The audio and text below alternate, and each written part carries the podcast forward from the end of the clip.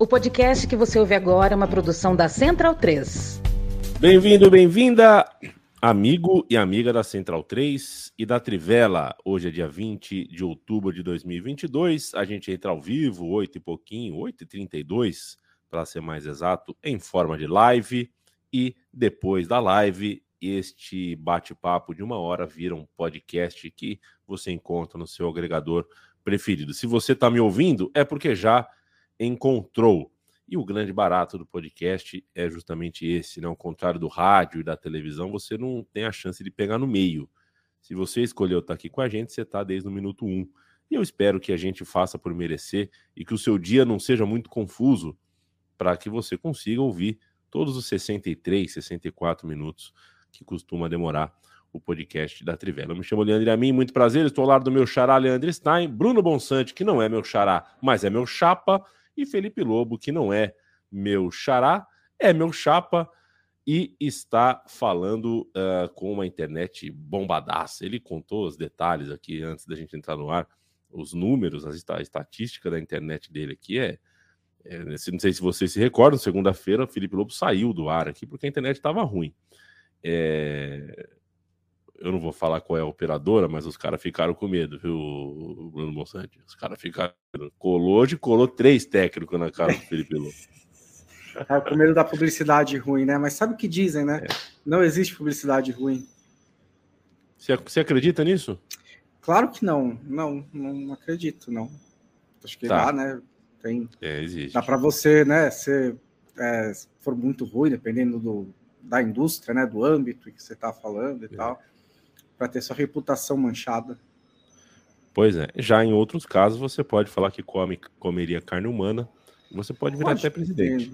Nada acontece. Ô, Felipe Lobo, o negócio é o seguinte. É, saiba você, eu adoraria falar de futebol e assistir futebol a vida inteira, né? Nem sempre é possível. É, ontem à noite, por exemplo, perdi os primeiros 20 minutos da final da Copa do Brasil porque estava entrevistando um prefeito, veja você de, uma, de um município aqui alagoano. E hoje de manhã fui a Casal, que é uma a empresa de saneamento básico aqui, da distribuidora de água aqui uh, em Maceió, em Alagoas. Chego lá de bermuda, né? A mulher fala assim para mim: não pode entrar de bermuda. O presidente está te esperando, ele te dá a entrevista, mas não pode entrar de bermuda. Eu falei: putz, tinha que ter me avisado antes, né? É, mas infelizmente não avisamos, mas não pode entrar de bermuda. Mas aqui na frente tem uma loja de calça. Você acredita que tem um cara que vende calça na frente da casal? Porque o cara sacou, né? Que todo dia vai algum trouxa como eu de bermuda. E o cara nessa vai vendendo uma calça por dia na barraquinha dele ali. Comprei uma calça jeans branca, R$ 49,90. Boa noite. Que beleza, hein? É, essa, essa é boa. Essa realmente é, é, é bem boa. É... é a, a, casal faz venda casada, não? A Casal está em recuperação aí, né? Infelizmente, Alagoas não é conhecida mundialmente pelo seu saneamento básico de excelência, né? Não é o que ela tem de melhor. Mas vamos ver se os próximos anos são alviçareiros para esse setor da economia e da, do, da enfim, da, do, da, sociedade, né, alagoana. O Leandro Stein, agora é o seguinte, eu vou abrir aqui, não sei se você se relacionou com a música nova da Shakira, é, a Shakira lançou uma música chamada Monotonia, né? Aí, assim, não foi culpa sua, nem tampouco minha, foi culpa da monotonia. Eu nunca disse nada, mas isso me machucou. Eu sabia que isso aconteceria.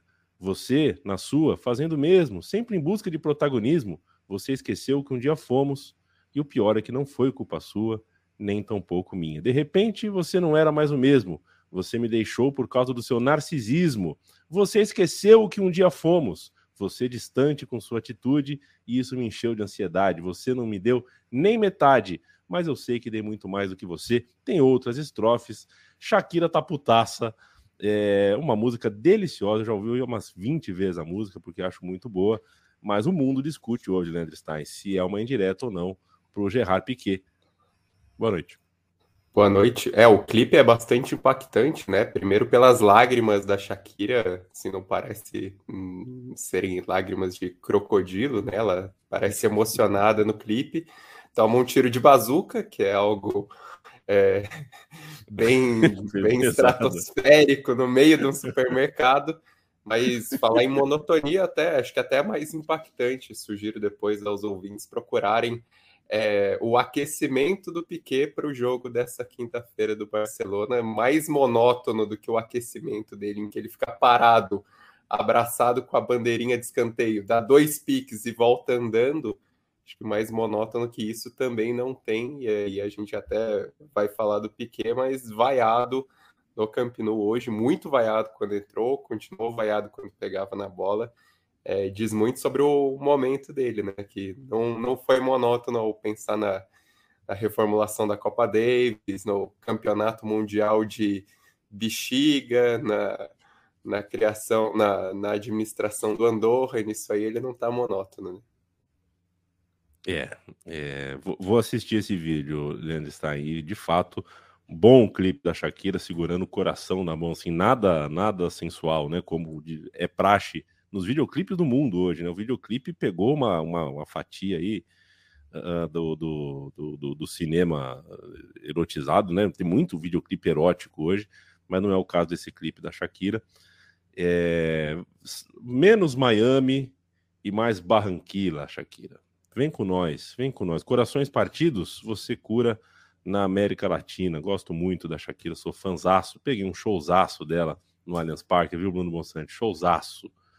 Se você, se você não viu ainda, não perca essa chance quando tiver, tá bom? Você gosta mais de show quando é no Allianz Parque? Não, eu prefiro no Morumbi, você quer saber? Né? É. Sei lá, eu gosto mais quando é no Allianz Parque.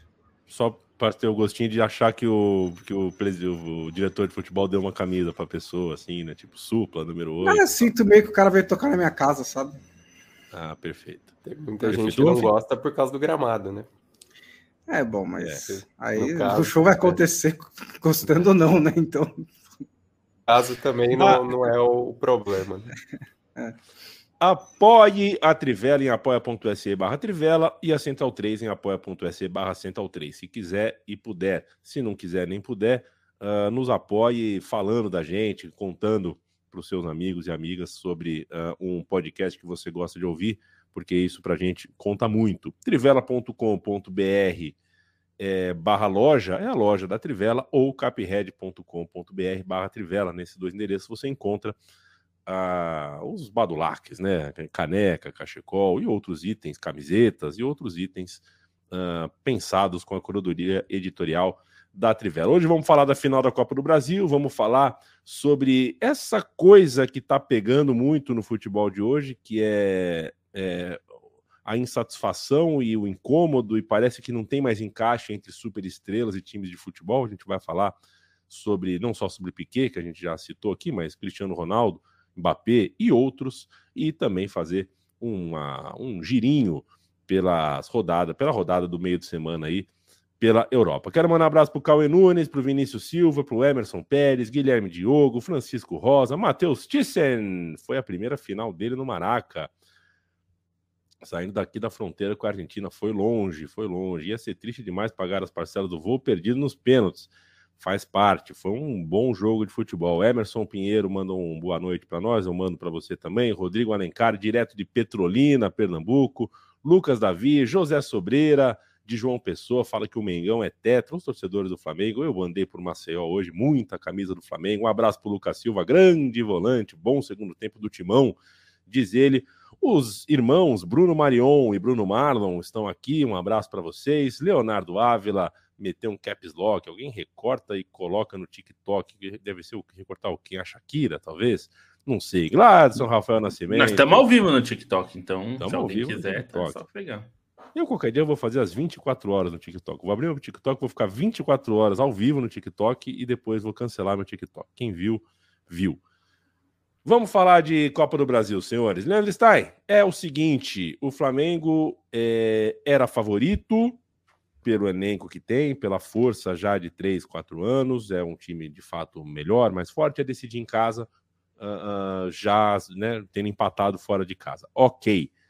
Aos 20 e 25 do segundo tempo, esse favoritismo uh, se empirulitou foi embora, né? Eu assisti a partida e falei aos 25 minutos. Nesse momento é 50-50. Nesse momento não está pendendo para lado nenhum. E as substituições iam mudar muito uh, de repente para um lado ou para o outro. Muito se fala das substituições do Dorival, tem muita opção no, no elenco, muito se fala das trocas ousadas do técnico corintiano, que abriu mão uh, de, de algum dos seus principais jogadores. É, o fato é que o jogo foi bem interessante, né? Eu acho que foi um jogo à altura do que se imaginava de um Corinthians e Flamengo numa final. É interessante até comparar o que tinha acontecido na Libertadores, né? A diferença é, ao que foi o confronto da Libertadores e o que foi esse confronto das finais da Copa do Brasil, bem mais fechados, né? O jogo em Itaquera foi um jogo muito travado, muito pegado, de poucas finalizações claras. Esse jogo agora no Maracanã se tornou um pouco mais aberto, mas com o Flamengo no momento que não é o melhor desde a chegada do Dorival Júnior, né? Isso está claro.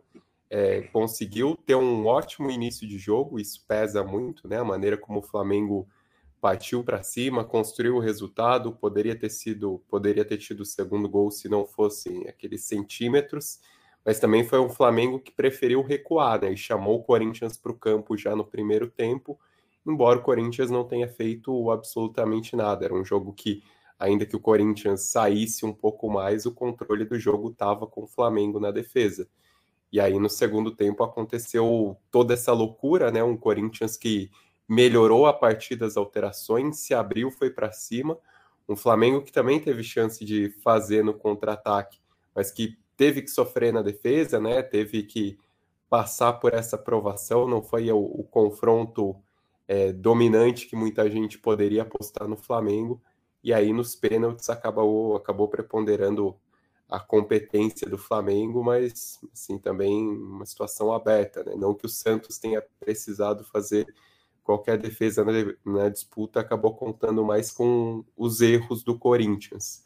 É, mas o Flamengo acaba saindo é, aliviado dessa conquista de Copa do Brasil, né? Assim, já garante um título no ano que é importante, é, já garante a vaga direta na Libertadores, é, já tem toda essa tranquilidade, referendo ao momento do clube e, e também tira suas lições a, pouco mais de uma semana da final da Libertadores, né?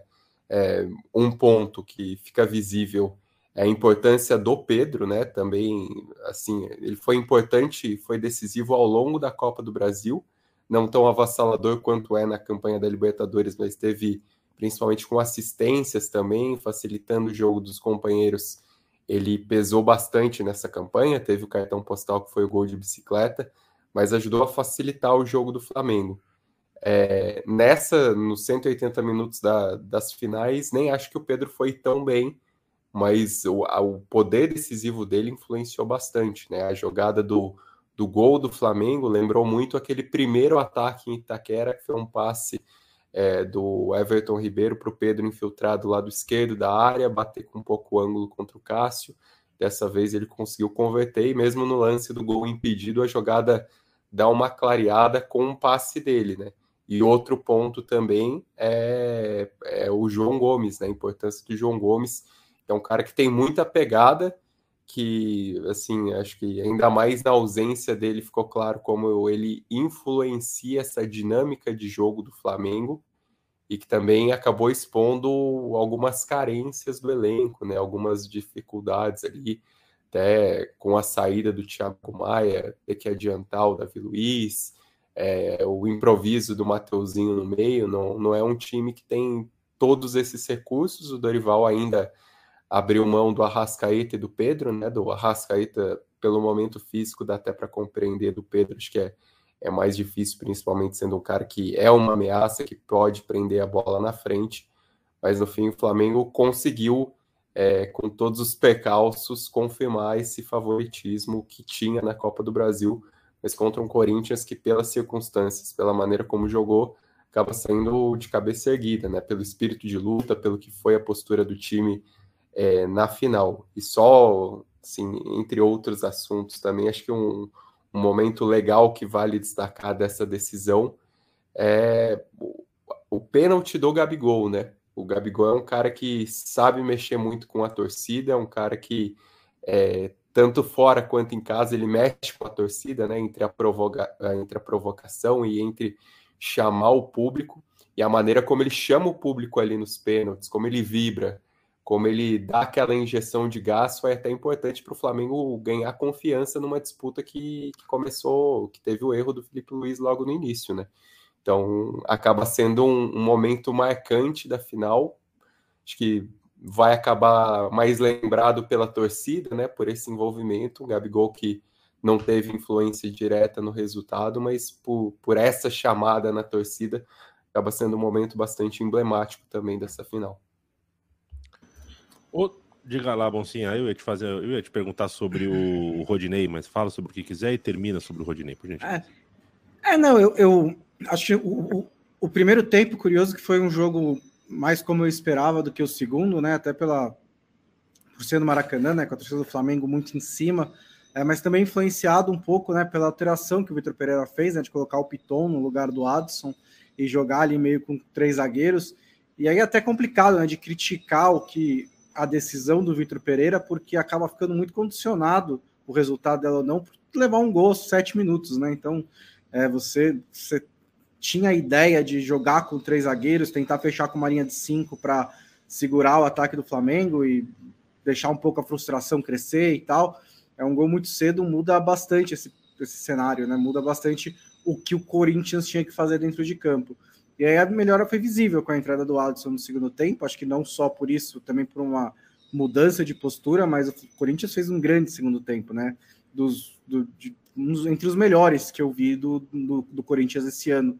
É, e o Adson participa das duas jogadas críticas, né? Na, na jogada do que o Roger Guedes perde o gol na pequena área e depois também na jogada do gol ele chuta errado antes do Juliano fazer o gol, também outra substituição do Vitor Pereira, né? As substituições acabaram sendo muito é, determinantes para o segundo tempo.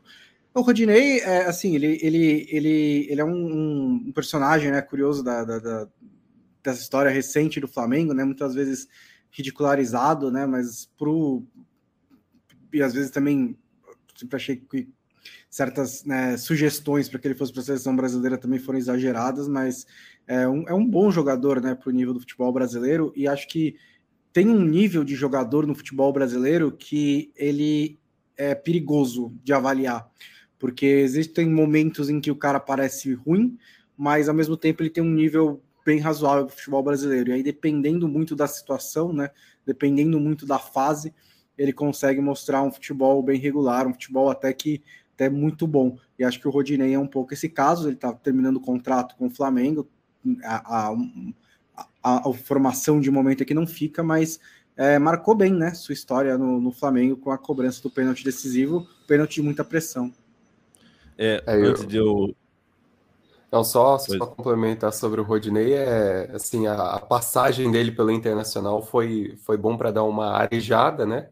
considerando que a lateral direita, principalmente depois da saída do Rafinha, virou um problema e caiu no colo dele. É, é um jogador que, até nos bons momentos do Flamengo, foi importante é, nesses bons momentos recentes, mas que tem uma fragilidade defensiva clara. Sim, falhou no lance em que o Roger Guedes perdeu o gol, ficou assistindo no lance do gol, mas é um cara que tem todo esse carisma, toda essa identificação, um folclore que se casa com o Flamengo e foi um pouco até que eu escrevi no texto, né, sobre o Rodinei depois da final, quando o Rodinei pintou para bater o pênalti decisivo, eu botei aspas como se fosse um flamenguista falando, mas no caso foi a minha cabeça, é, pensando como Rodinei, num campeonato em que o Flamengo já teve uma decisão é, com Obina é, resolvendo contra o Vasco, teve uma campanha brilhante do Brocador também marcando o último gol que sacramentou o título.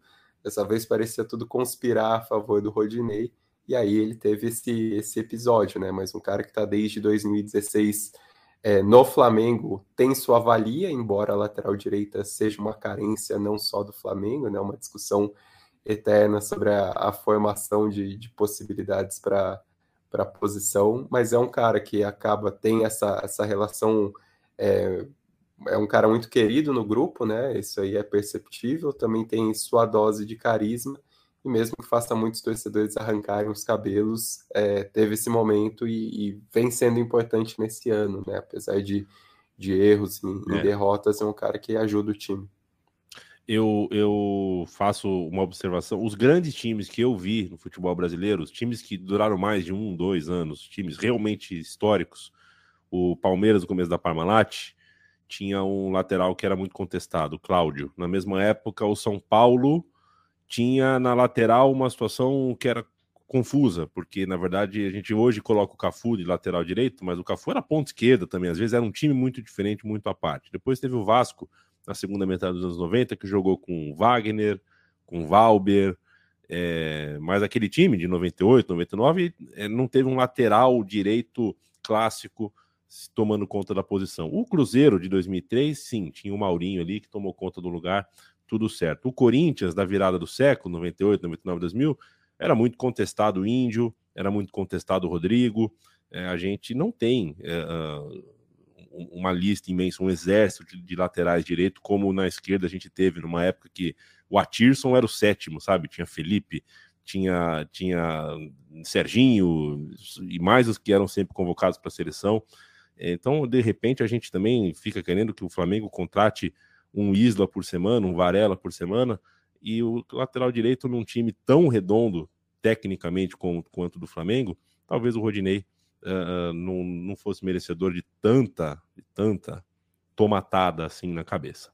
Lobo, que mais a gente pode falar de Flamengo e Corinthians? Eu não sei se você quer falar sobre os confrontos nos arredores do Maracanã, algo que já virou comum nos jogos do, do, do grandes no Maracanã. Né? Jogo importante no Maracanã é ingresso falso, é tentativa de, de invasão do estádio, é corre-corre, é pisa-pisa, é pisoteamento. Está acontecendo isso em todos os jogos grandes de lotação no Maracanã. Ou, se você quer falar alguma coisa mais histórica sobre esse time, a palavra é sua, porque afinal de contas uh, uh, uh, o Flamengo é, tem um time que a gente tem que lembrar mesmo como um time histórico. Essa Copa do Brasil é só mais um tijolo nessa construção.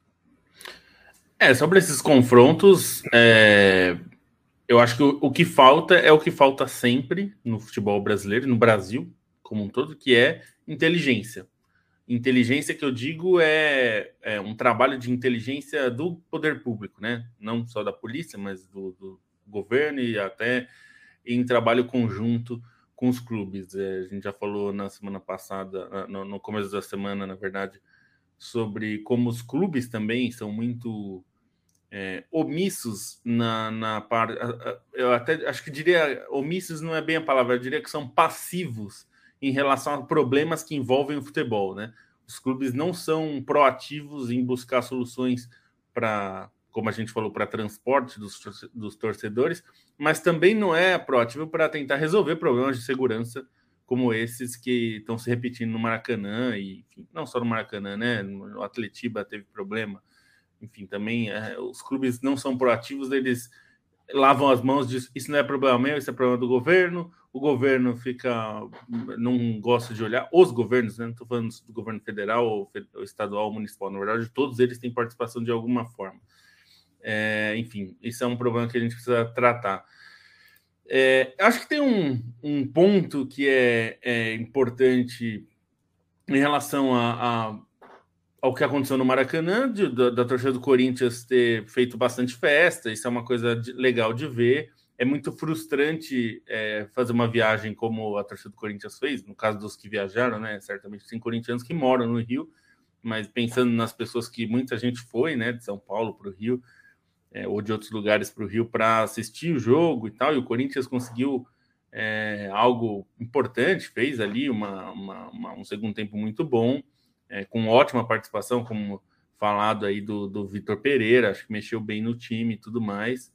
É, se por um lado é, é muito é, é, muito elogiável o jeito que o Corinthians atuou e, e conseguiu fazer um jogo bom, né, no segundo tempo, é, colocando o Flamengo em dificuldades em alguns momentos, é, a gente não está falando de Santo André, né?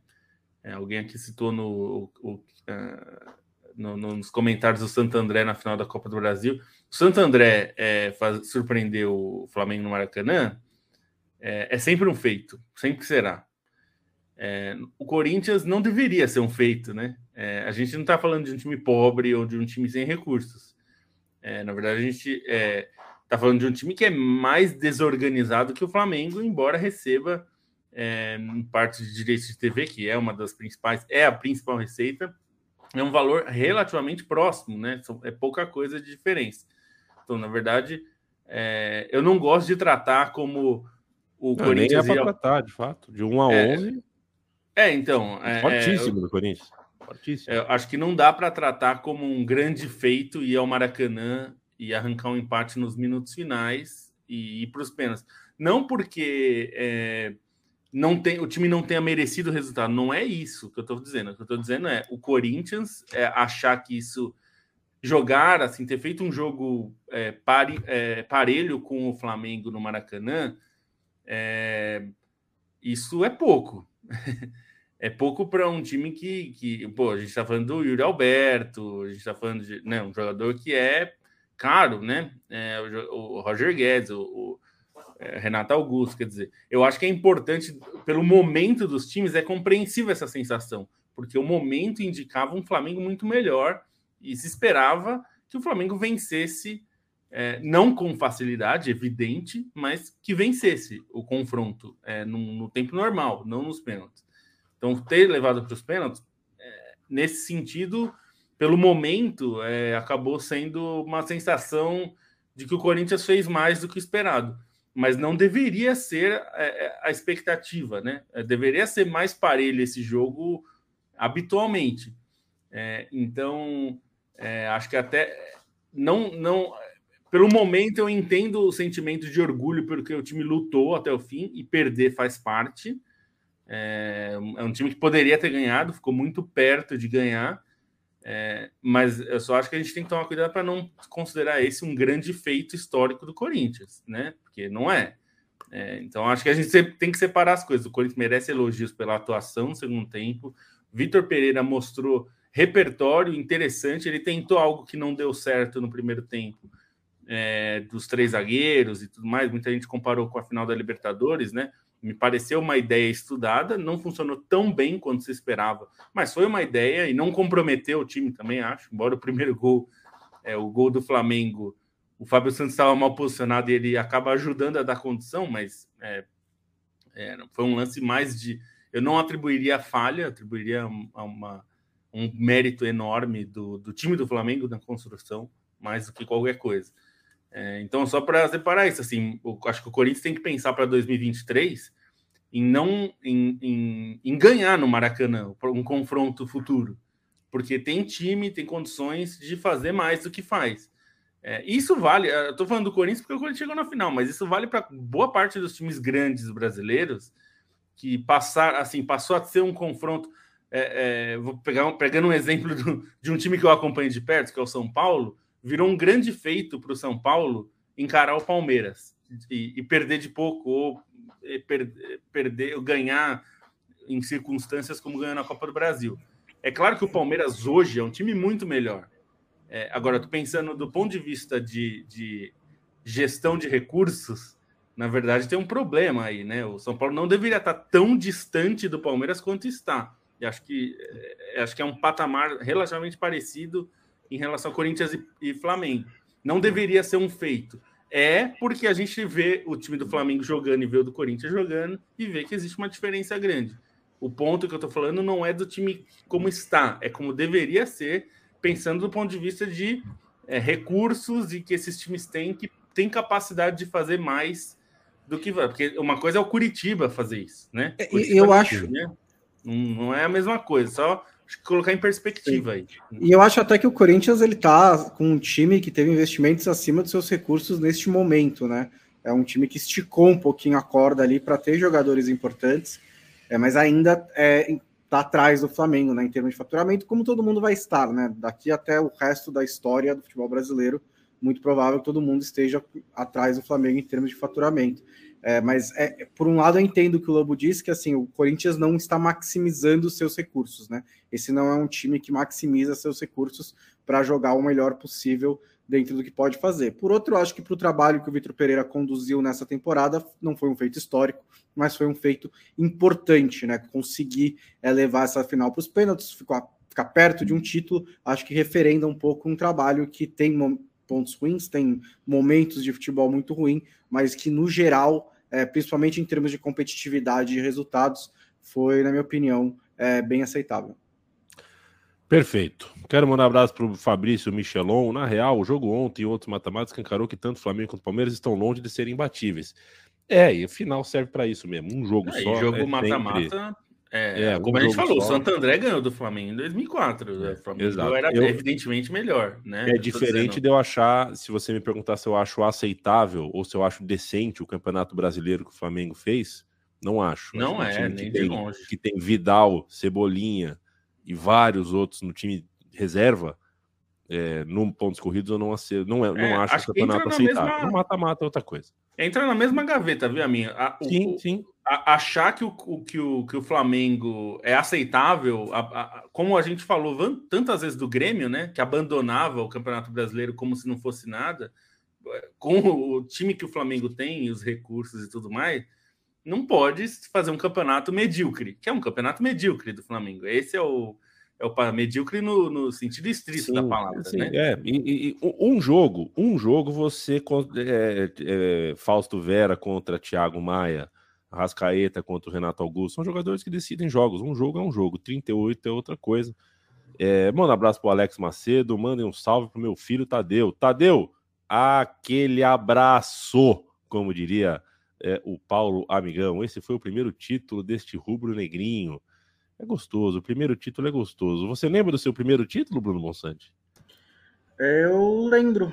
Assim, o primeiro título lembro. que eu lembro, né? É. Mas eu lembro. Tá bom, foi o mesmo que o meu. Roberto Santos. Não, não foi. não, você é, mais, você é mais novo, né? É, foi na vibe ali 98, o primeiro Entendi. que eu lembro. Entendi, foi legal, viu? Foi sábado. Tava frio. uh, o Roberto Santos faz uma lembrança aqui. Muito se fala sobre torcida, né? É, é, primeiro que a gente não, com volume de televisão meio que não dá para saber. Segundo, torcida visitante, hoje em dia com essa coisa da câmera, você sempre consegue pegar os melhores momentos de uma torcida visitante em momento de loucura. É, é, virou esporte nacional também falar que a torcida do Flamengo nos grandes jogos uh, vai mal, canta mal. Eu não tenho condições pela televisão, pela transmissão da Globo, eu não tenho condições de dizer é, é, nada disso. O que eu posso dizer é que é uma delícia ter torcida visitante lotando seu setor e fazendo a sua festa. Isso a torcida do Corinthians é, fez e fez muito bem. Vamos falar de Europa, senhores? O... É o seguinte, o, o meu xará Stein, é, eu já falei, inclusive essa semana joguei no, nas minhas redes sociais, né, no meu Twitter, uma provocação, né, achando que vai chegar o dia em que vão ter que abrir patrocinador exclusivo pra, em uniforme, né? Tipo, é, o Messi, é, uma determinada empresa tem um patrocínio só na camisa do Messi e paga só o Messi. E aí o clube passa a se tornar de vez só uma passagem para esse jogador e um dependente desse jogador. Isso pode acontecer algum dia. Né? Se tem tanto patrocínio em camisa e tá valendo tudo, daqui a pouco tem patrocinador uh, individual. Eu acho que daqui 20 anos o que eu estou falando pode não ser mais uma loucura. É, entre outras coisas. O fato é que a gente chega numa situação em que Cristiano Ronaldo sai de um clube e não acha outro, Messi sai de um clube e não acha outro. Quer dizer, acha, acha, mas ele tem que optar entre um time, né? Ou dois, no máximo. É, o Messi não optou pelo Paris Saint-Germain olhando 10 contratos na mesa, né? O Messi tinha o Paris Saint-Germain. Porque é muito caro, porque o futebol, uh, uh, principalmente o futebol europeu, está num patamar de, de. A relação econômica está muito desregulada, está muito estranha, está muito difícil de ser fechada a conta. Só que vai mais além, né? Vai mais além do que a parte financeira. A parte financeira é meio que a porta de entrada para outros outras questões, outros problemas. E aí a gente tem comportamento do Mbappé, comportamento do Cristiano Ronaldo, comportamento do Piquet, é uma coisa de, de um neo-egocentrismo dentro do futebol que merece sim a nossa atenção. Queria te ouvir introduzindo esse tema para a gente. É, não, as superestrelas não são exatamente novas no futebol, né? Principalmente essas divas em relação à vaidade, mas é, é interessante a gente notar como essa superexposição que existe motiva isso e até um cenário cada vez mais restrito, né? De superclubes, de interesse em Superliga, de salários exorbitantes, até acho que a realidade do que foi absurdo e aconteceu envolvendo Cristiano Ronaldo e Messi ao longo da última década, ela impulsiona esse tipo de exposição, mas no fim das contas o que se vê, principalmente em relação a esses jogadores mais bem pagos, que, que buscam uma, uma exposição muito grande, esse, e esse estrelato é que basicamente é, o individualismo sobrepõe ao coletivo, né? E é emblemático até pensar que isso acontece justo na semana em que o Benzema é eleito bola de ouro, que, enfim, é um cara que ganhou a bola de ouro porque individualmente foi superior aos outros, de fato, e é uma das bolas de ouro mais incontestáveis, assim, do, das últimas décadas, dá para colocar mas é um cara que muitas vezes prezou mais pelo coletivo do que pela capacidade individual dele, né? E algo que se via exatamente quando ele era o parceiro de ataque do Cristiano Ronaldo e foi muitas vezes bancado por essa, esse trabalho coletivo quando ele não aparecia tão bem individualmente. E, e aí você tem os casos agora, esses casos principalmente do Mbappé e do Cristiano Ronaldo, que, que trazem todo esse exagero, né?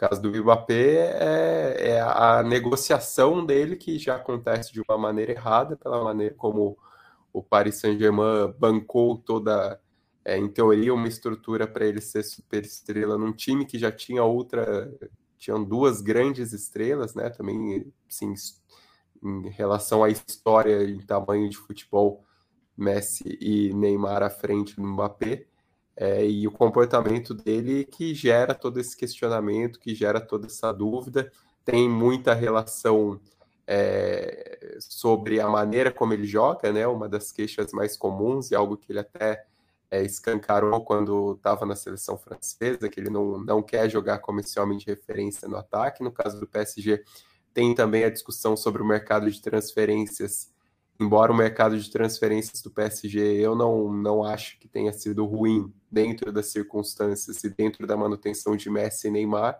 e aí um dos pontos de fricção é sobre a possível venda do Neymar e entra exatamente nisso que você falou, que pelos valores e pela bolha que se criou, não é possível achar um comprador para um cara do talento do Neymar com o salário que ele tem hoje em dia, é, e fica todo esse impasse, né? No momento a situação parece um pouco apaziguada.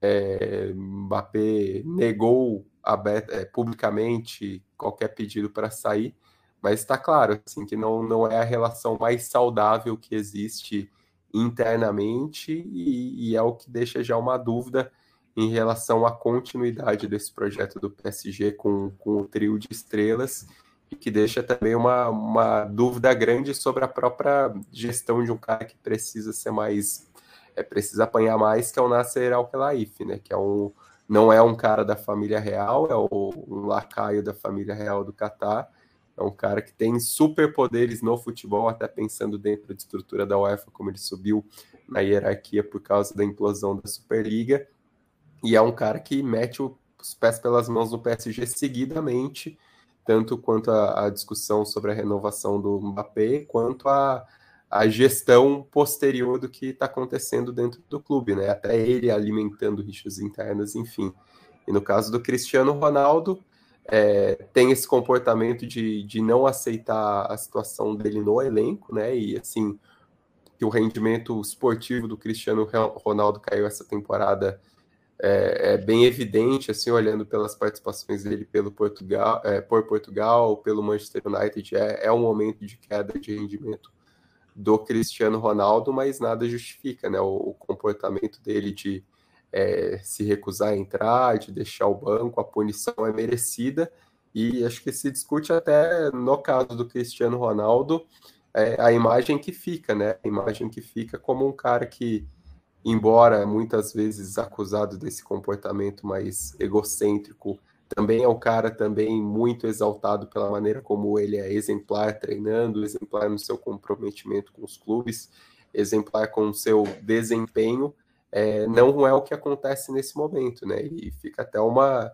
uma mancha na carreira do Cristiano Ronaldo nesse momento final da carreira, em que se esperava até ele voltando para o Manchester United para resgatar um pouco essa aura dele de de grande ídolo, de personagem histórico do clube também, como é, um exemplo para um momento de transição necessário do Manchester United, né, em que o clube meteu, assim, o clube cometeu vários e vários erros e não consegue engrenar. Na verdade, que se vê é o Cristiano Ronaldo até minando o, o início desse projeto do Ten Hag, né? Já tinha sido um pouco assim na, na discussão sobre a saída dele durante a pré-temporada e agora de novo com, com essas questões de, de comportamento dele.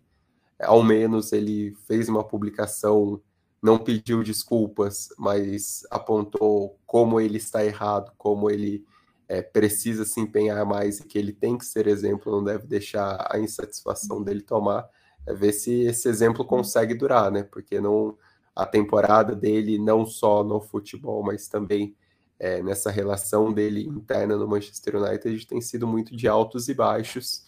E é um cara que se espera, se não está entregando necessariamente em campo, ele tem uma representatividade muito grande para ser esse exemplo que ele é e que deveria exercer mais o que não está acontecendo no momento. Perfeito. A gente vai ouvir o, o Lobo e o Bonsante daqui a pouquinho. vou fazer o KTO. Antes disso, a gente tem Cristiano Ronaldo, tem Mbappé, tem Piquet, tem Superliga para a gente especular, inclusive. Mas uh, toda quinta-feira a gente traz os palpites do Bonso e do Lobo da KTO. KTO que é parceira da Trivela, parceira do podcast, parceira da Central 3. Um abraço, um beijo para todo o time da KTO. KTO.com é o endereço você se inscreve lá, você faz o seu primeiro depósito usando o cupom Trivela e ao fazer isso você ganha 20% de free bet, 20% do que você depositar de prima. As cotações são muito boas, uh, o atendimento é em português, 24 horas, sempre à sua disposição. Você tem mil modalidades diferentes, por exemplo, a malandrinha, que é um barato. Você tem já a Copa do Mundo tinindo e trincando lá com muitas, muitas, muitas cotações. Se você quer fazer alguma coisa já a médio prazo, quiser já é, sentar o dedo no Brasil ganhando da Sérvia, por exemplo, já pode fazer. É, e a KTO ajuda o, a comunicação independente. Então, se você ouve o podcast da Trivela e aposta em sites de aposta, faça isso na KTO, por que não? Toda quinta, Lobo e Bonsante ajudam a ganhar uma moeda com três dicas cada um. Hoje começa o Bruno Bonsante. Bom, é, vou apostar, vou começar na Espanha. O Valência é uma bagunça no geral, mas ele tá jogando bem até, tá conseguindo bons resultados. O Cavani começou a fazer gols. É, quando o Cavani faz gols, ajuda bastante seu time. Pega o Mallorca em casa e tá pagando 1,81. Acho que é uma boa cotação para essa vitória do Valência. É, no domingo tem Atalanta e Lazio, que acho que é um jogo também. É, sempre que a Atalanta enfrenta esses times da parte de cima da tabela do futebol italiano, né? Mesmo sendo uma Atalanta mais comedida nessa temporada, acho que vale a pena pensar no, no over, é, over 2,5 a 1,68. A Lazio também tem se mostrado um time de muitos gols, embora a Lazio seja um time estranho nessa temporada, porque é ou goleada, é, tem várias goleadas e tem uns jogos que são 0 a 0 assim, o 0 a 0 mais chato que você já viu na sua vida. É, mas eu não, não espero que esse 0 a 0 venha contra a Atalanta. E tem Bochum e Union Berlim, né? Union Berlim é, faz um ótimo Bundesliga, as cotações, como ele sofre um pouquinho para ganhar os jogos, né? Não é sempre Schalke 04 que eles enfrentam, as cotações estão sempre um pouco altas, então tá pagando dois para o Union Berlim ganhar do Bochum. Bochum não é um time muito bom, então acho que também vale pegar essa cotação 2. É, eu vou começar já referendando a mesma aposta do Bonsa no, no União Berlim, porque eu também achei a cotação um pouco desequilibrada. E o Borrom é o lanterna, né? Então o União Berlim com líder, ainda que, como o Bonsa falou, sofra um pouco, às vezes nas vitórias, é, a vitória tá pagando bem mesmo. É, eu vou fazer outras duas de campeonato italiano, que no caso, no sábado tem Fiorentina e Inter, é, a Fiorentina não faz um começo de temporada dos melhores. A Inter está numa boa fase nesse momento no Campeonato Italiano, duas vitórias seguidas. Tem a boa fase também impulsionada pela Champions League. Então a vitória da Inter em Florença está pagando 2,14. Acho que é uma cotação alta considerando o momento das duas equipes. É, no domingo, é, tem Roma e Napoli, que talvez seja o jogo mais interessante dessa rodada do Campeonato Italiano, pelos dois times, que os dois estão fazendo. É, o Napoli é o líder e tem sido o time de maior destaque nessa temporada na Itália, inclusive na Champions League. E a Roma é um time que se mostrou bastante competitivo é, com, o, com o Mourinho, os reforços estão indo bem. O time tem altos e baixos, mas tem ficado mais nos altos do que nos baixos. Então, a cotação acima de dois gols e meio está pagando 1,80, o que eu acho bastante razoável, considerando que é um jogo que promete ser bastante movimentado. Então, ficam aí essas, essas três dicas de hoje da minha parte. Da minha parte, KTO.com. É, começou a NBA, né, Bruno Gonçalves? Começou a NBA. NBA é dinâmico para apostar, hein? Dinâmico para apostar. Você já assistiu muito Joias dinâmico. Brutas? Já assistiu Joias Brutas? Mas ali é muito dinâmico, né? É, ali é um pouco façam, dinâmico demais, né? É. Não façam é, como o Adam Sandler isso, em Joias Brutas. Não façam, né? Por Aposte exemplo, uma, para se divertir. É, tanto que a aposta que, né, que ele faz, uma delas é é, quem vai ganhar o, o, o tip-off, né? É, tipo, quem vai uhum. começar com a primeira. Aí é só só viciado em só vício mesmo, né? Não tem nada mais do que é, isso. Que a gente não quer de forma nenhuma Exatamente. É, estimular com pelo responsabilidade. Aposte só aquilo que você pode perder. Não faça da aposta uh, nem parte do seu orçamento mensal. Isso não, não, não é para isso, mas aposte para se divertir, para tirar uma onda, é, se puder, e faça só com aquilo que você pode. KTO.com. Senhores, é... diga lá, Felipe Lobo, o que, que a gente pode falar mais sobre essas super estrelas, sobre esse momento de desencontro entre grandes empresas que são os jogadores, grandes empresas que são os clubes de futebol, moedas no meio da mesa e idiomas parece que não, não se entendem, né? A gente tem um problema grande. O Stein já falou do Cristiano Ronaldo, já falou do Mbappé. Que mais a gente pode falar sobre isso? É, eu vou te dizer que eu acho que é, sempre, a gente sempre teve super estrelas e sempre teve briga de egos ou jogadores com egos é, maiores do que o, o Maracanã, mas é, eu acho que também a gente vive um momento que é fruto do, é, dos super clubes que se moldaram nessa era, né? A gente vive essa era dos super clubes, né? É como você falou, é, hoje em dia, quando um jogador sai do Real Madrid ou do Barcelona, ele tem poucas opções, na verdade, se ele quiser manter o nível né, mais alto em termos europeus. A gente limitou muito o número de clubes no mais alto nível, né?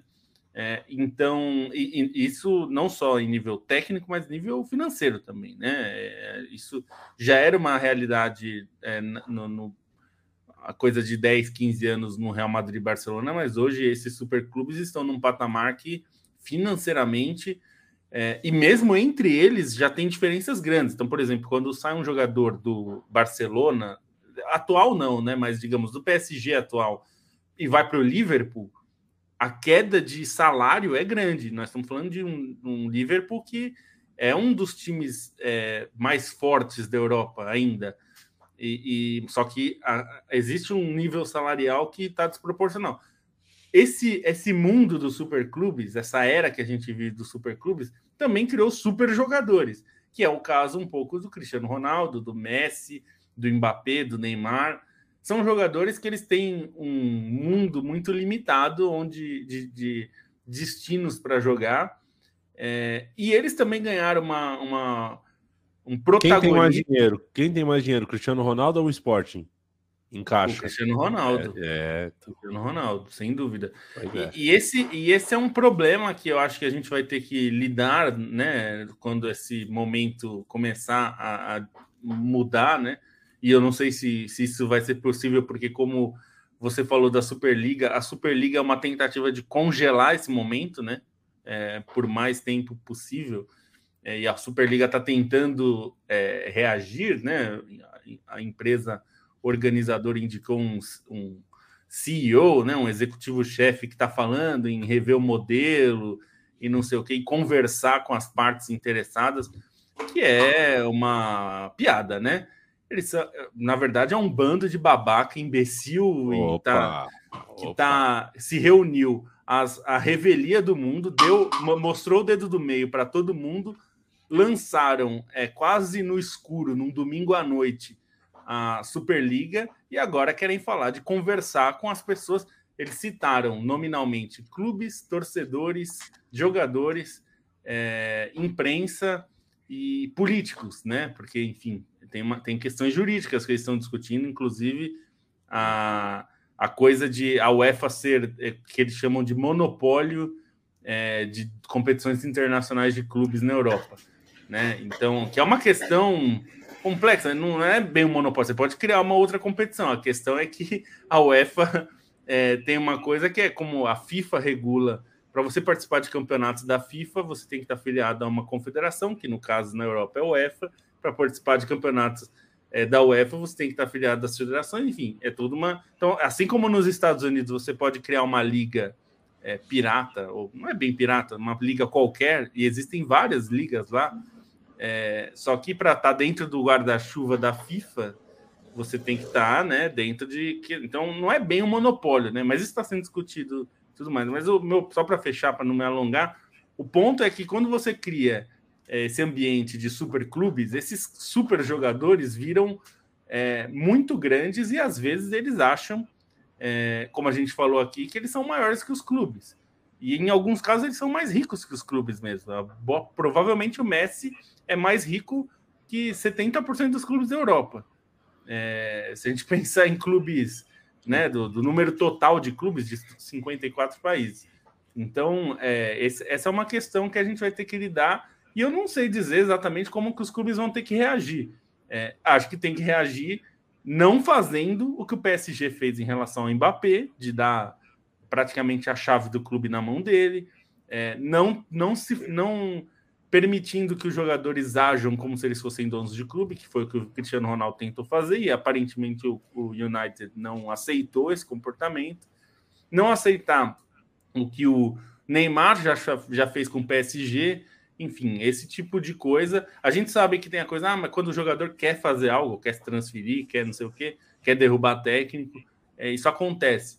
É, até é verdade, até, até um certo aspecto, mas é, os clubes precisam ter alguma força, né, de impedir esse tipo de coisa também para não virar uma completa zona, né, e deixar esses caras, as superestrelas, serem os donos do futebol porque eles não são.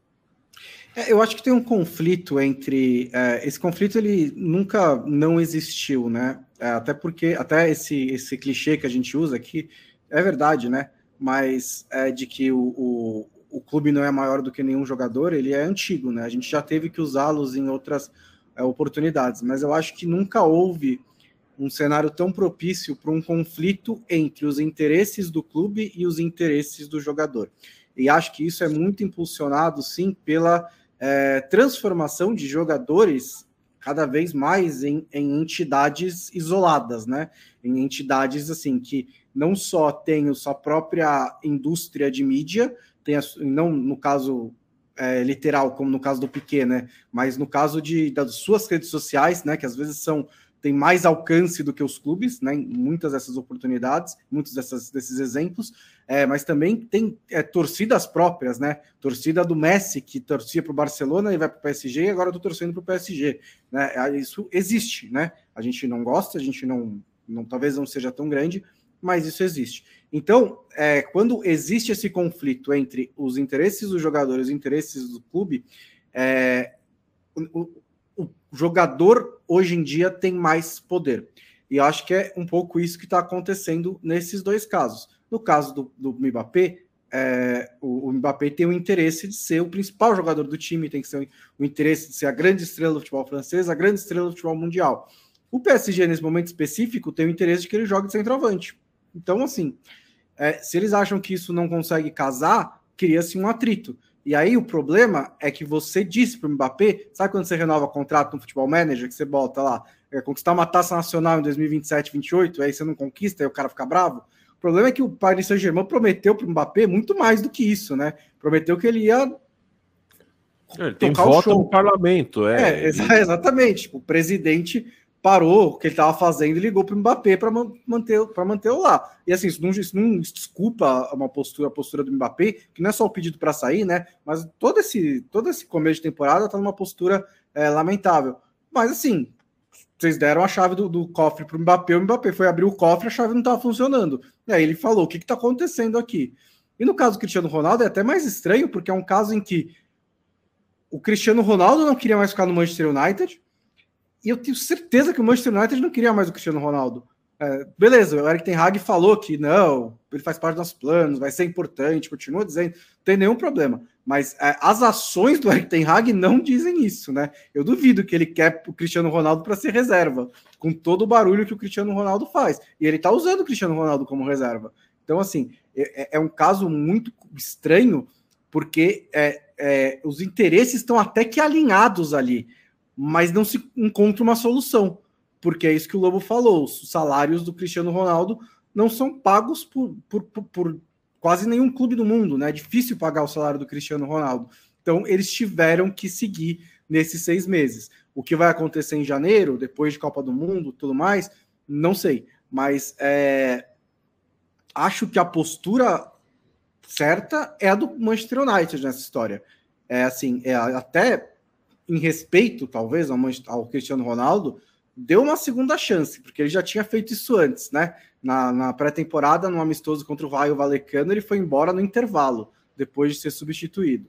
Dessa vez, ele não só foi embora, era mais ou menos 89, como, segundo o The Athletic, se recusou a entrar em campo, né? Ele não quis entrar, provavelmente ali nos minutos finais, que seja, preferiu ir embora, assim. E aí o Manchester United fala: não, gente, chega, é, não dá para ser assim, e acho que essa mudança de postura num clube em que tinha tanto a fama de todo mundo faz o que quer é muito interessante. Acho que é o fato mais relevante da história do Cristiano Ronaldo, porque mostra também, além do discurso, porque os jogadores já vinham dizendo: não, o Ten Hag é mais rígido, ele tem as regras dele, tem que seguir, blá blá blá. Mostrar com ação. Barrei o Cristiano Ronaldo, ele não vai jogar contra o Chelsea.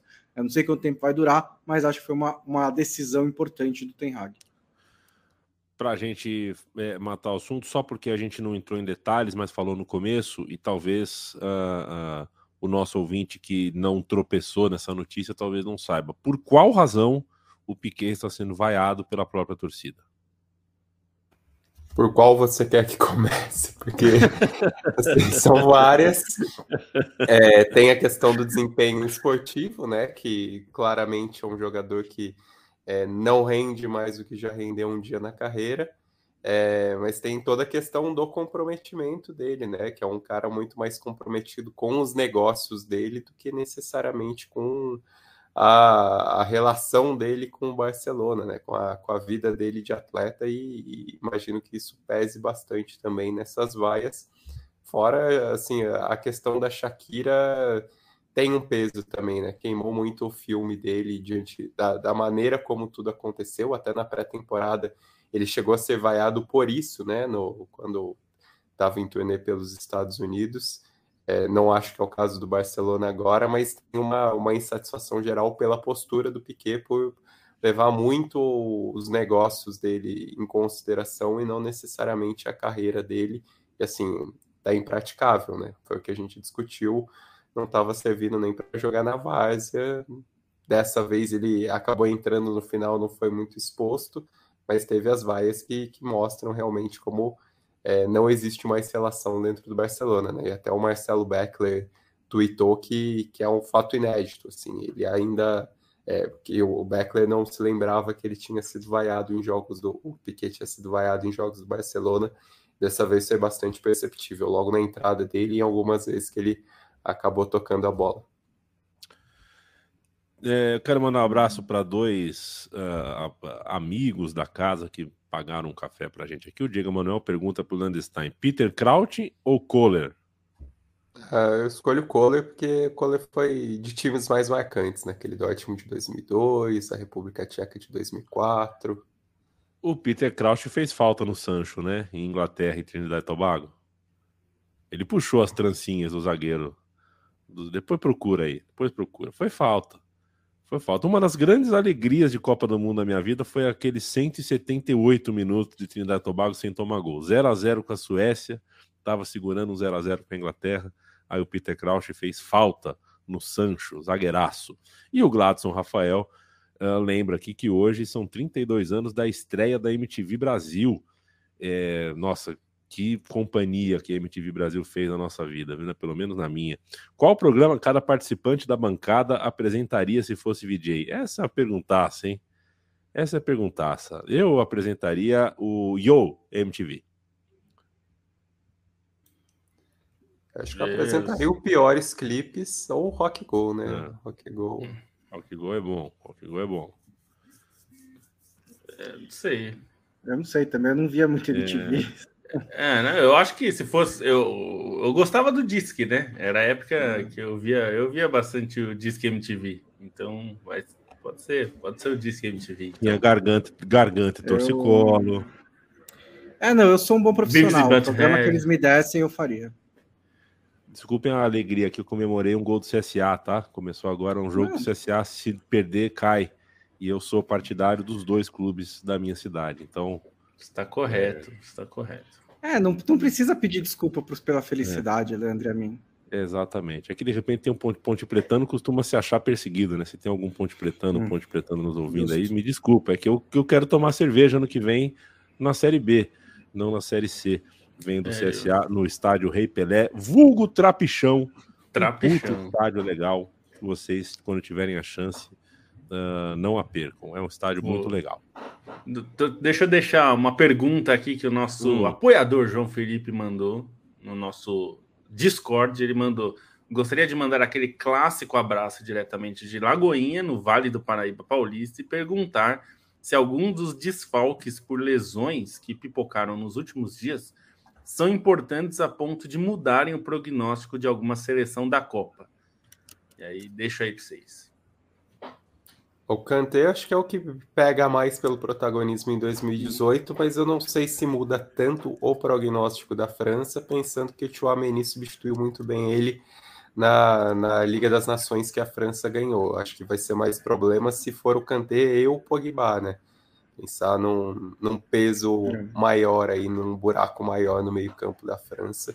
Mas é um cara, e é algo até que eu coloquei no texto, né? Que é meio louco a gente pensar que o Kanté corre o risco de ter disputado uma Copa do Mundo só na carreira, porque em 2014 ele estava na segunda divisão francesa, jogou 2018, lesionado em 2022 e 2026 ele já vai ter 35 anos. É, dá para imaginar, obviamente, ele na Copa pela maneira como ele se cuida pela maneira como ele é disciplinado, mas também é um jogador que depende muito da capacidade física, né? Seria é. maluco canter por uma Copa só, e aí, até na nossa conversa interna, comparei com César Sampaio, que também é uma loucura pensar que César Sampaio só jogou uma Copa e jogou muito em 98, né? Entre os principais times, né, candidatos ao título, ou que têm possibilidade de chegar a uma semifinal e tal, eu acho que tem só dois que uma lesão mudaria drasticamente assim os prognósticos, né? E acho que é Brasil e Argentina. Assim, se perde o Neymar, se perde o Messi, acho que a, a diferença é assim, é realmente assim, era candidato ao título, agora eu acho que não é mais. De resto, acho que a perda de um jogador especificamente, é, por mais importante que seja, não muda tanto. Né? Tal, é que assim, a gente acabou de falar que Cristiano Ronaldo é reserva do Manchester United, né? Mas talvez mude ali bastante também. Mas ainda assim é um time bastante que tem bastante opções para substituir. Mas acho que só mesmo Neymar e Messi nesse momento, acho que seria mudaria minha opinião sobre o que o time pode fazer na, na Copa do Mundo. Aí, claro, claro, tem o caso de ir acumulando, né? Como disse o Stein. Se não joga o Kanté, não joga o Pogba, se o Mbappé se chegar bravo com todo mundo, se não sei quem, se o Griezmann não tá jogando, é, aí é outra história, mas um caso específico acho que é só isso. É, eu acho vou, que o som também um... entra nessa, talvez. Né? Ah, sim. O, o som, som é acho verdade. que entra o nesse som... patamar. É que eu quis dizer talvez... dos principais candidatos é. ao título, né? Do, do, das principais seleções. Sim, é, talvez o Mané Sul, também, mas acho que a Coreia do Sul é. é mais dependente do som do que Senegal de Mané. É, eu vou citar um. A gente gosta da velocidade do som, né, Lobo? Afinal de contas. é, ele é, é, rápido, né? Velocidade é, do oh, som é realmente impressionante. É, eu vou citar um que eu estava pesquisando hoje por é, hashtag bastidores na, na preparação do nosso é, guia da Copa. Eu estava pesquisando o Uruguai e o, a falta que o Ronald Araújo vai fazer para o Uruguai é grande, viu? Porque ele, não, obviamente, não tem um substituto à altura e ele muitas vezes estava sendo usado, como no caso do, do Barcelona, na lateral direita. É, não que não vai mudar o prognóstico do Uruguai, para a Copa, mas é um jogador que faz falta para uma seleção como o Uruguai, que não tem exatamente é, uma profusão de jogadores para cada posição. Um jogador como o Araújo, que estava se firmando e que pode, estava exercendo muitas vezes a função de lateral direito, é, e a gente viu quando ele jogou contra o Vinícius Júnior nessa posição, como pode ser importante, né? É, é muito mais, é um embate muito mais duro para o Vinícius. Então, pensando nos embates que o Uruguai vai ter na Copa, acho que vai fazer falta. Mas não vai mudar o prognóstico. Eu não acho que o Uruguai ficar muito pior por causa disso, mas faz falta. É isso, senhoras e senhores. Um abraço para o Giovanni Freitas. Será que o Neymar fará diferença nessa Copa? Eu tenho minhas dúvidas. É, eu te respondo dia 20 de dezembro, Giovanni. Eu acho que talvez. Olha, com a bola já, que né? ele tá... Eu acho que sim ou não. É. Eu acho que, olha, considerando o futebol que o Neymar tá jogando, ele, tá ele faria muito. em qualquer seleção do mundo, assim, é, se ele jogar. É. E vamos lembrar, assim, é, 2014 o Neymar jogou pra cacete na Copa. É que o time do Brasil era uma várzea, bagunçado e tal, e ele se machucou, mas o, ele tinha 21 anos, 22, 21 anos, eu acho. 22. É, 22. Bom. Enfim, ele, ele é um jogador. Em 2018 ele até jogou bem, mas ficou muito mais marcado por simular, né? Por craque, craque, exagerar. Mas ele é, ele é muito bom. A gente gostar ou não dele é uma e... coisa, mas bola ele é, tem muito. Né? Exato. E parabéns para é, é, é, o candidato a presidente da República, Luiz Inácio Lula da Silva, deu uma resposta. É, eu achei muito, muito boa a resposta para o Neymar e para o Neymar pai, né? É, algumas coisas têm que ser faladas, né? Algumas coisas precisam ser faladas e ser falado do jeito certo. É, no, no... Agora dá informação aí, né? Que é para as pessoas não ficarem perdidas. Né? Não, é, porque perguntaram pro Lula e o Neymar. No tá podcast com raiva do Flow, né? Na raiva nenhuma. Exato, não tô com raiva nenhuma. Mas acho que ele tá bravo comigo porque acha que quando eu for eleito eu vou tornar público o quanto foi perdoado de imposto para ele e para o pai dele. É, Gente, isso é. Tá com receio, tá... né? Ele falou, tô, tá com receio é... de. O jornalismo, o jornalismo já manchetou isso. Isso não é um. Não tiramos isso do nada, não. O Lula não tirou isso do nada. Isso tá, tá aí. Isso, Ele se encontrou, né? O Neymar pai e o Neymar filho se encontraram. Com... E até alguém perguntou não. aqui sobre o processo na, na, na Espanha. O processo na Espanha. Primeiro, eu acho que a Espanha tem várias coisas que a gente, muita gente ficava com medo da espan... no. Pique, rapidíssimo espanholização que as pessoas falavam, e tem algumas coisas da Espanha que a gente tinha que copiar. Primeiro, fair play deles é prévio e é bem interessante, devia ser estudado para outros países da Europa e para o Brasil. Não vai acontecer, mas deveria. E o segundo é: a Espanha é um dos poucos países que realmente pune os caras por evasão fiscal. Né? No, a gente acontece em todos os países da Europa e no Brasil. Esses caras super ricos, é, enfim, fazem manobras é, de imposto para não pagar e tal. E na Espanha eles punem mesmo, enfim, quase todos os jogadores grandes já foram punidos, já pagaram milhões de multas, porque foram condenados, né? Para não ser preso, você paga a multa. É, e no caso do, Neymar, tem uma coisa que além de imposto, é, tá, tá sendo chamado de é uma acusação de corrupção, porque ele e o Barcelona, os dois são, são réus, por ter escondido dinheiro da transferência para o Santos. Lembrem que a transferência para o Santos foi dada como 17 milhões de euros na época. E, na verdade, foi muitas vezes mais do que isso. Então, essa acusação lá, que é uma acusação mais grave do que só evasão de imposto. E aí é uma coisa que não é meu papel julgar, quem julga é a, é o, é a justiça espanhola, mas que tem caroço nesse angu, tem. Não sei da parte de quem que foi o erro. Do Barcelona, do Neymar, dos dois. Mas que tem alguma coisa estranha, tem, né? Que é uma das Exato. transferências mais caras da história do Barcelona. E foi 17 milhões de euros falado na época. Não foi, né? Foi quase 90. Dia 30 de outubro, domingo da semana que vem, eleição para presidente da República. Diego Emanuel pergunta se Alex no Fenerbahçe ou Diego Ribas no Wolfsburg. Alex no Fenerbahçe. O Paulo pergunta. Diego não é nem, o Diego do Diego... Werder Bremen é melhor do que o do, é, do Wolfsburg. Né? É, no é, Werder, Diego. ele que mandou prender e soltar. No Wolfsburg foi bem, mas no Werder é. ele era dono do time, era outra Essa coisa. Ele estava brigando lá em cima. Pergunta foi covardia. E o Paulo pergunta Elano no City ou Zinho no Palmeiras, primeira ou segunda Pô, passagem, não isso? importa. Hum. Também não vou nem te responder. Não dá nem, Paulo. não dá nem para O Zinho é um monstro. É, a o coisa de enceradeira de 94. A coisa de enceradeira em 94 é uma das maiores injustiças. Injustiça, é, do, do, ele não tem culpa né, de, de, de, ser o funcionamento do time, era o coração de do meio-campo ali, em certos aspectos. Tchau, Felipe Lobo. Tchau, tchau. Até segunda-feira. Bruno Bonsante, tchau, tchau. Tchau, tchau. Até segunda-feira. Leandro Stein, tchau, tchau, tchau. Tchau, tchau, tchau. A gente tem muito prazer de tocar essa bola com vocês. A gente faz isso daqui com o maior carinho e a gente te convida para entrar em trivela.com.br, ouvir é, é, ler diariamente o que esse time da Trivela escreve, reporta. É, em central3.com.br você tem toda a programação da Central 3 também. Visite nossa cozinha, escolha algum podcast para conhecer, para ouvir, para visitar. E nas redes sociais você conversa sempre com a gente. Comigo, com o Bonsa, com o Lobo. Com o Stein você espera mais um pouquinho, que o Stein entra menos nas redes sociais, mas responde, está sempre lendo também. Valeu, gente. Vocês ficam agora com a porrada que vale a porrada do Super Fight.